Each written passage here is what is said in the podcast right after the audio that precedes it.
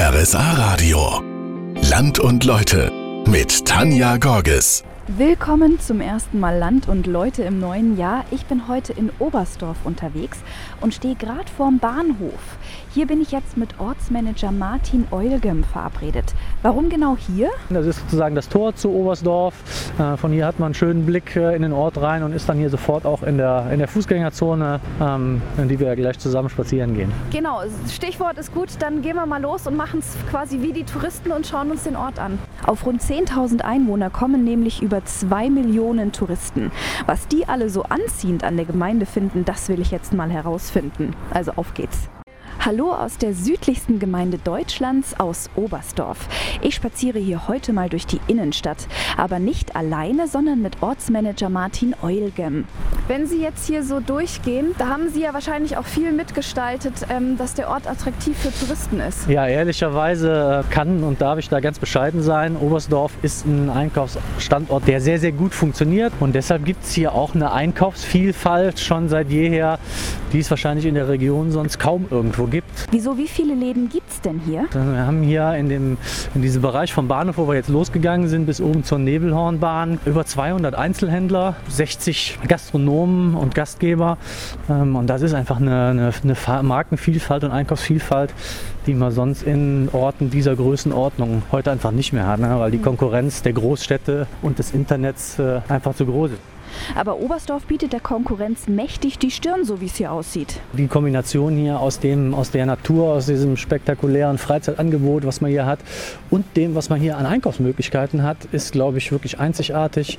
Das ist ein Alleinstellungsmerkmal für Oberstdorf. Ähm, also die Marken- und Einkaufsvielfalt hat man sonst wirklich nur noch in der Großstadt oder im, in Einkaufszentren. Und äh, da sind die Oberstdorfer, glaube ich, zu Recht auch stolz drauf. Und mir macht der Job dadurch natürlich unheimlich viel Spaß. Jetzt ist es ja so, dass Oberstdorf nicht nur ganz viel Modernes und ähm, ja, Gewerbe hat, das äh, einfach aus der heutigen Zeit kommt mhm. und sich erst entwickelt hat, sondern auch altes Gewerbe. So genau, das ist, das, ist, das ist eben auch eine Besonderheit. So diese Mischung zwischen Tradition und Moderne ähm, ist absolut schön. Auch da ist für jeden was dabei. Wir haben traditionelle Handwerksbetriebe, Familienbetriebe, die es über 200 Jahre gibt. Kommen wir jetzt gleich auch an äh, einem vorbei, bei dem man das wahrscheinlich gar nicht vermuten würde. Okay, dann bin ich ja mal gespannt, wo es jetzt hingeht. Ich spaziere gerade durch den Ort in Begleitung von Martin Eulgem. Er ist hier Ortsmanager und neben ganz modernem Gewerbe, fast wie in einer Großstadt, gibt es hier aber auch noch das traditionelle alte Handwerk. Und wenn wir die Tangente vom Bahnhof raufgehen und dann Richtung Talstation der Nebelhornbahn, dann kommt da der Laden von Holzschnitzermeister Andreas Ohmeier. Warum gehen wir genau dahin? Der schlägt eben auch sehr schön den Boden zu absolut traditionellem Holzschnitzerhandwerk. Ähm, aber der ist auch, macht auch ganz moderne Skulpturen. Das schaue ich mir an. In 15 Minuten gibt es mehr dazu. Am Fuß von Nebelhorn und Fellhorn liegt der heilklimatische Kur- und Kneipenkurort Oberstdorf. Und da bin ich heute mit Land und Leute unterwegs. Kurz vor der Talstation der Nebelhornbahn kommt die Holzschnitzerei von Andreas Ohmeier. Er hat die Werkstatt in der vierten Generation übernommen. Und ich bin ganz beeindruckt, was ich hier unten in der Galerie alles sehe an Holzskulpturen. Das ist ja eine richtige Kunstform. Definitiv. Also es ist klar, ich selber bin Bildhauermeister. Ich für meinen Teil habe jetzt schon die letzten 10, 15 Jahre im Endeffekt, was man jetzt hier unten sieht, die Galerie, die, äh, den moderneren Stil, sage ich jetzt mal, mit eingeschlagen ist im Endeffekt mein Herz hier unten, sagen wir mal so. Beinhaltet letztendlich äh, Kreativität pur. Äh, ich komme ja letztendlich von der traditionellen Bildhauerei, aber hier die modernen Skulpturen, das ist im Endeffekt ein weiterer Weg. Die Sachen, die ich jetzt hier sehe, sind ja dann teils Auftragsarbeiten, teils kreativer Schaffensprozess. Wo kommt denn das Holz dafür her? Das sind alles heimische Hölzer. Ich liebe, sage ich jetzt mal, alle Obsthölzer, Apfel, Birnbaum, Nussbaum, Zwetschgenholz, weil die von Haus aus im Endeffekt ein Eigenleben haben. Und ich versuche im Endeffekt so weit wie es geht, das ist eigentlich so meine Grundintention hier unten, versuche ich so weit wie es geht den Ursprung des Holzes zu belassen und die Skulptur dann zu integrieren. Und manchmal finden auch Freunde ein besonders geeignetes Stück Holz. Bilder der Galerie finden Sie übrigens auf unserer Homepage und dort gibt es die Land- und Leute-Folge dann auch zum Nachhören. Heute bin ich in der Marktgemeinde Oberstdorf unterwegs. Mit 230 Quadratkilometern ist sie flächenmäßig die drittgrößte in ganz Bayern. Nur Lenggries und München sind größer. Zum Ort gehören außerdem noch fünf weitere Ortsteile dazu: Tiefenbach, Reichenbach, Schöllang mit dem wunderschönen barocken Zwiebelkirchturm, Ruby und Kornau. Ich bleibe aber erstmal im Ortskern und wo Sie hier an echten Allgäuer Bergkäse kommen, das sage ich Ihnen in knapp 15 Minuten. Heute aus Oberstdorf. Wintersportler, Wanderer und Menschen, die einfach die gute Luft hier genießen wollen, zieht die Gemeinde an. Und was gibt's Besseres, als nach einer Wandertour vom Fellhorn zu kommen und sich erstmal zu stärken? Zum Beispiel bei einer schönen Brotzeit mit gutem Allgäuer Käse. Den gibt's nämlich beispielsweise bei Matthias Erlinger in der Oberstdorfer Käsealp. Also wenn man hier reinkommt, es riecht wahnsinnig gut. Was für Käse gibt's hier denn so? Also hier gibt es äh, traditionellen Allgäuer Käse, angefangen natürlich von dem berühmtesten, dem Allgäuer Bergkäse. Den haben wir in drei Reifegraden. Einmal fünf Monate, das ist ein milder Bergkäse, einmal zwölf Monate, das ist ein mittelkräftiger Bergkäse und einmal 18 bis 20 Monate gereift, das ist der ganz kräftige Bergkäse. Außerdem sehe ich hier noch Weichkäse und andere Allgäuer Spezialitäten in der Auslage. Hier kommen aber nicht nur Einheimische her, oder?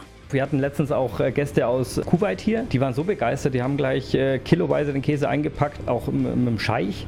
Und die haben hier kistenweise den Käse eingepackt, weil sie so begeistert waren und haben den mit nach Kuwait genommen. Okay, jetzt wurde mir so viel von dem Oberstdorfer Bergkäse vorgeschwärmt. Jetzt muss ich natürlich auch unbedingt mal ein Stückchen probieren. Darf ich es dann mal testen? Das ist der mittelalte Bergkäse, zwölf Monate gereift. Zwölf Monate ist der gereift, okay. Er riecht auf jeden Fall sehr lecker. Muss man auch mal probieren. Mm, also der schmeckt wirklich fantastisch. Kann ich dann ein ganzen Ding mitnehmen? Ja, nur so bis zu 30 Kilo könnt ihr Ach so, oh, genau. Aus Oberstdorf heute, hallo. Gleich nehme ich Sie mit zu einer Trachtenschneiderin. Die stellt in aufwendiger Handarbeit Trachten her, die wirklich lange halten. Und verrät mir, wie sich das anfühlt, wenn sie eines ihrer Teile nach zehn Jahren wieder in den Händen hält. Und zwar aus Oberstdorf. Ich bin jetzt etwas vom Ortskern weggegangen und habe in einer Seitenstraße den Laden von Hilde Übelhör entdeckt. Sie ist schon seit 31 Jahren Trachtenschneiderin. Was lieben Sie besonders an Ihrem Beruf? Die oft freie Entscheidung über die Herstellung und deren Kundenwunsch zum Treffen. Der Kunde lässt mir oft ganz, ganz viel freie Hand und das genieße ich eigentlich sehr, weil dann kann man diese ganze Kreativität ausleben und ich weiß eigentlich am Schluss ganz genau, das gefällt mir jetzt. Wenn Sie jetzt zurückdenken, als Sie angefangen haben, ähm, sehen Sie da manchmal jemanden, der noch mit einem Stück von Ihnen von vor zehn Jahren dann ähm, vor Ihnen steht? Ja, das sehe ich schon. Ja. Jetzt hier an der Kommunion zum Beispiel habe ich ein Kleidler für ein Mädchen geändert. Das habe ich gemacht vor elf Jahren. Das war dieses Jahr von einer Familienangehörigen wieder in Gebrauch und habe es wieder in Händen gehabt und es war immer noch schön. Haben Sie ein Lieblingsstück gerade hier hängen, wo Sie sagen, das ist mir richtig gut gelungen. Würden Sie uns das zeigen? Kann ich holen, ja klar. Ich komme einfach mal hinterher. Da nehmen wir gleich noch ein Stück mit. Das ist halt eine tolle Farbe, so ein Bordeaux-Rot.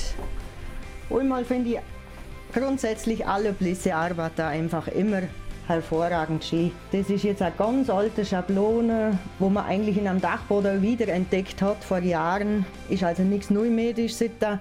Und man kann mit dieser Schablone ganz tolle Muster erzielen und in jeder Farbe wirkt es ganz, ganz anders einfach. Und es ist eine ganz eine besondere Sache und wenn man so etwas besitzt, hat man also etwas ganz Wertiges einfach im Kasten. Also auch hier verbindet sich Tradition mit Moderne. Vielen Dank für den kleinen Einblick. Von fast überall, wo ich hier lang gehe, kann ich sie sehen die Schattenbergschanze. Und die kann natürlich nur in einer Gemeinde stehen, und zwar in Oberstdorf. Wie ein Wahrzeichen thront sie bisschen überhalb des Ortes. Vor knapp einer Woche kamen hier knapp 30.000 Sportfans her, um ihre Stars bei der Vierschanzentournee anzufeuern. Überhaupt hat Oberstdorf einige sportliche Ausnahmetalente hervorgebracht. Einer der besten ist aktuell der nordische Kombinierer Johannes Ritzek und mit dem spreche ich gleich stilecht natürlich an der Schanze. Hallo aus Oberstdorf. Ich stehe hier in der Audi Arena, schaue hoch zur Schattenbergschanze und kann mir gerade überhaupt nicht vorstellen, dass bei der ersten Sprungschanze hier die Befürworter in der Unterzahl waren. Die Wahrnehmung hat sich hier definitiv geändert. Schließlich sind hier auch viele tolle Sportler hervorgegangen, zum Beispiel der nordische Kombinierer Johannes Ritzek. Im vergangenen Jahr hast du mit vier Goldmedaillen einen Rekord aufgestellt, bist Weltmeister und die Schanzen hier sind jetzt deine Trainingsschanzen. Ist es wichtig, zu den Anfängen Anfängen immer mal wieder zurückzukehren? Also erdet das einen? Ja, das kommt immer auf die Situation drauf an. Natürlich an, an den kleinen Schanzen sehe ich schon immer noch so meine Anfänge.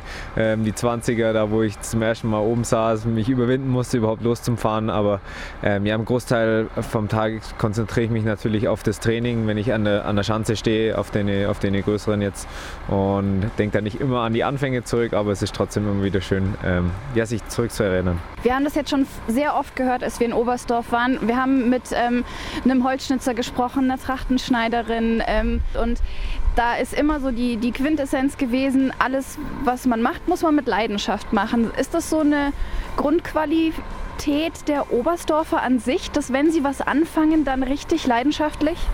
Ich glaube auf jeden Fall. Also ähm, ich denke, das zeichnet uns auch irgendwo aus, dass man einfach in, in, dem, was man tut, einfach eine Passion findet und dann wird es auch meistens einfach gut, weil man da so viel Herzblut reinsteckt und wir Oberstoff haben sicher viel Herzblut und deswegen fühle ich mich auch hier so, so verwurzelt, weil man einfach ähm, ja, das, das im ganzen Ort merkt und man merkt, jeder freut sich für den anderen mit und das ist unglaublich schön.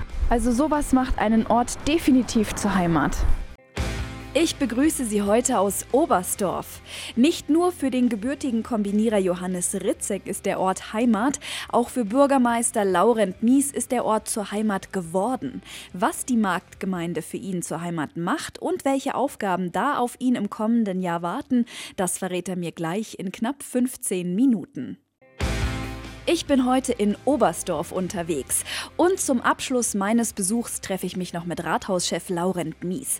Das gebürtige Nordlicht ist seit 2008 Bürgermeister.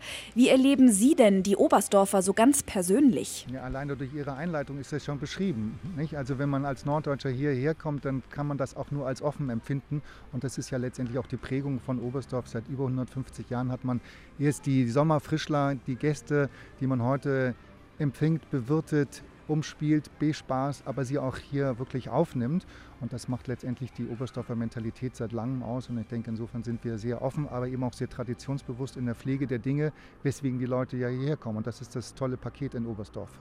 Und welche Eigenschaften haben Sie da schon von den Oberstdorfern übernommen? Also keine, die ich jetzt adaptiert hätte, aber ich glaube, die man auch so mit sich bringt, dass man tatsächlich immer aus der Vergangenheit auch lernt, dass man ein bisschen in der Tradition verhaftet ist, dass man das weiterführt ohne dass man Revolution betreibt. Und ich glaube, die, die vernünftige Weiterentwicklung auf dem Fundament der Traditionen und der Historie, das ist, glaube ich, das, was eine Gesellschaft miteinander voranbringt. Voranbringt ist ein gutes Stichwort. Das neue Jahr ist jetzt gerade mal sechs Tage alt. Was steht denn für 2018 so an? Wir haben uns auf den Weg gebracht, auch uns um den Schulstandort zu kümmern. Also es wird auch weiter um die Planung gehen, unsere Schulen, also insbesondere dieses Jahr die Grundschule weiter zu betreiben.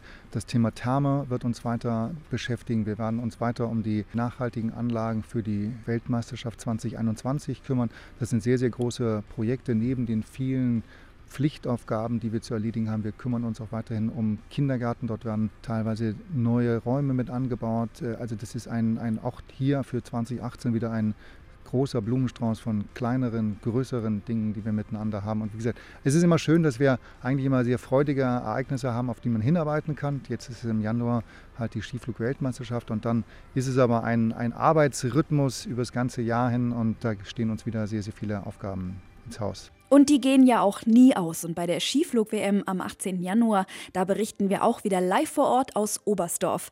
Nächsten Samstag, da geht's aber erstmal nach Kaufbeuren. Also bis dahin.